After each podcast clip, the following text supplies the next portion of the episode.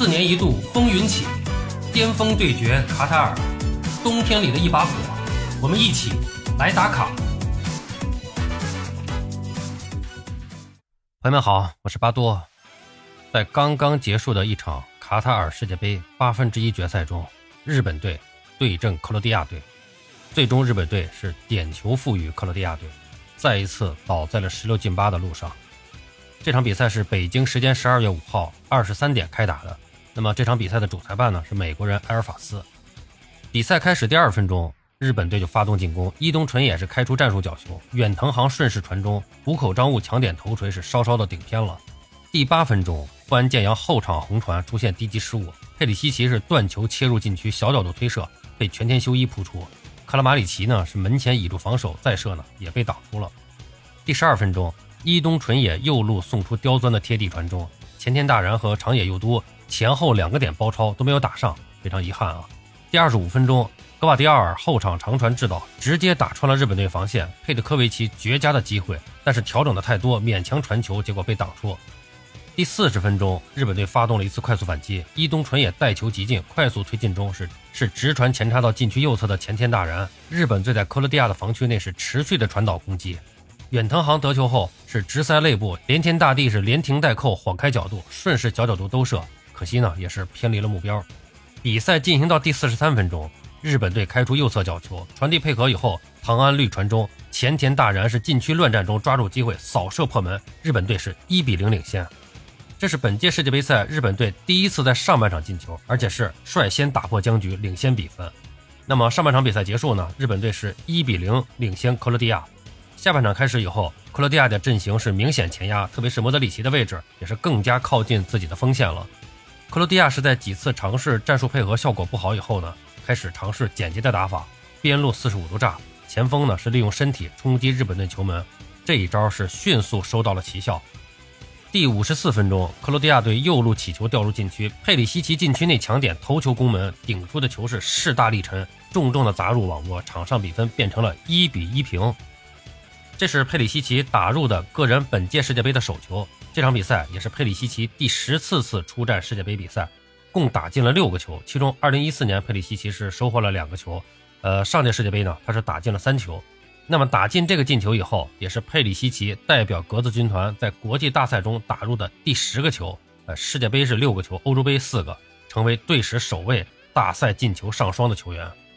呃，随后呢，克罗地亚是更加的坚决，换上了一米九零的高中锋布迪尼尔。日本队则是先后换上了三詹勋、前野拓磨、南野拓实和田中碧等攻击好手，坚持自己的快速传控风格。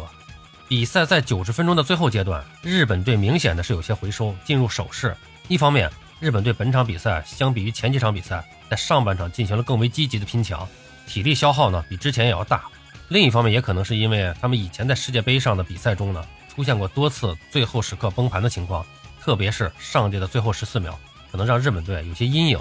那么最终比赛在九十分钟内没有能够再次改写比分，带着一比一的比分进入到了本届杯赛的第一个加时赛中。这是日本队第二次进入世界杯加时赛，上一次是二零一零年点球负于巴拉圭。那么克罗地亚队呢，则是曾经三次进入过世界杯的加时赛，但是他们全部都获胜了。第九十七分钟，克罗地亚的功勋队长金球先生。出场最多、经验最丰富的三十七岁老将莫德里奇被换下。加时赛上半场结束前，日本队是打出了一波反击进攻，三詹勋带球至禁区前沿远射，颇具威胁。不过克罗地亚的门将精神非常集中，将球扑出。日本队呢，在比赛的最后时段处理球非常的保守，几次反击都打得不是很坚决，感觉始终是在求稳。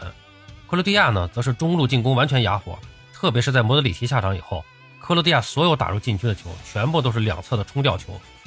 补时阶段，克罗地亚队前场反抢成功，在禁区前沿获得了一个机会，可惜一脚远射打偏了。那么最终呢，双方是进入点球大战。在点球大战前，我说呢，一般来说啊，这个点球大战主要还是拼的是经验和技术。如果日本队把心态放平，打点球是占优的，因为实际上罚点球最终还是个技术活，技术好的通常成功率比较高。而巴西队在各种大赛上经历的点球大战是胜多负少，这还是技术优势。但是今天的这场比赛就让我更深层次的认识了点球大战，特别是在世界杯淘汰赛上的点球大战。其实我也没说错啊，就是我也说到了，我说你日本队首先要把心态放平，在心态好的基础上才有稳定的技术输出。结果日本队一上来就连续两个点球不进，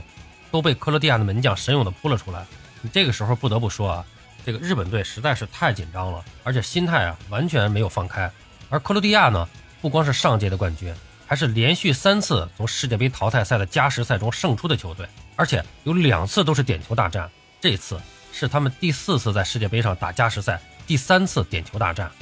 最终他们是点球三比二，总比分四比二淘汰日本队晋级八强。日本队则是第二次进入世界杯淘汰赛，第二次在世界杯上点球大战，第二次输在了点球大战上。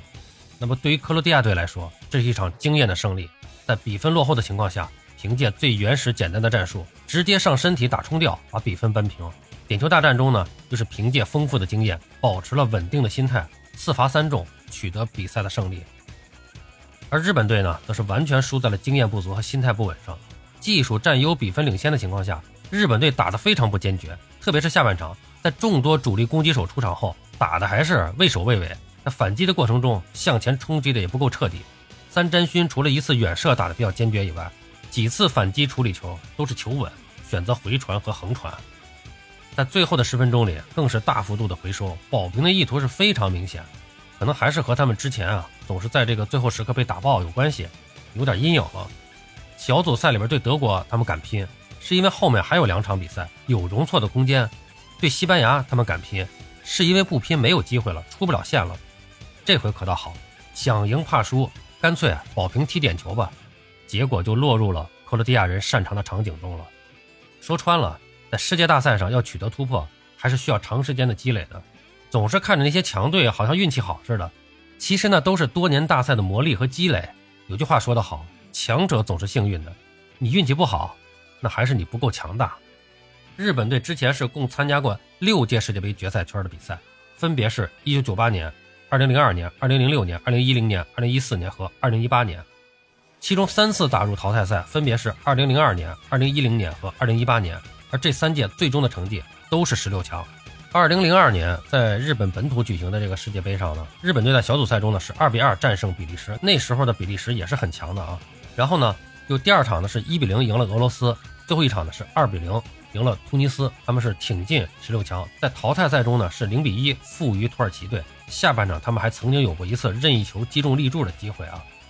呃，那么二零一零年日本队是小组赛一比零喀麦隆，零比一负于荷兰，最后一场呢是三比一战胜丹麦队，最后在淘汰赛中呢是遇到了巴拉圭队，点球三比五又输了啊，你看这个其实输的都非常可惜啊，结果到了一八年就上届他们小组赛里边二比一胜哥伦比亚，二比二平塞内加尔，然后最后一轮呢是零比一小负波兰。那么日本队是再次进入十六强。那么在比赛中呢，他们是上半场二比零领先，被比利时追平，在九十分钟结束还剩十四秒的时候是击溃，被比利时队打入一球，是二比三被淘汰出局啊。那么说，其实日本队进入十六强以后打的都不错，都是以非常微弱的劣势被淘汰出的出局的。那么这一次呢，又是倒在了十六进八的路上啊。那么还是在点球上失利的。啊，说实话，刚才咱们也说了，这个真的是需要积累的。日本队虽然说之前曾经三次，这是第四次，但说实话，在世界杯的版图，那日本队他还是差得很远啊。九八年开始才参加世界杯，想想荷兰队那么强大，三次进决赛都没有拿下世界杯；墨西哥十六次参加世界杯，一九九四年到二零一八年连续七次倒在十六进八的路上，他们都还没修炼到突破层次的境界，日本队才哪儿到哪儿。亚洲足球才哪儿到哪儿，任重道远啊！昨天同是亚足联的球队澳大利亚队已经出局，一会儿呢，最后一支亚洲球队韩国队也将出场。这个凌晨，亚洲之光就要彻底变成亚洲输光了吗？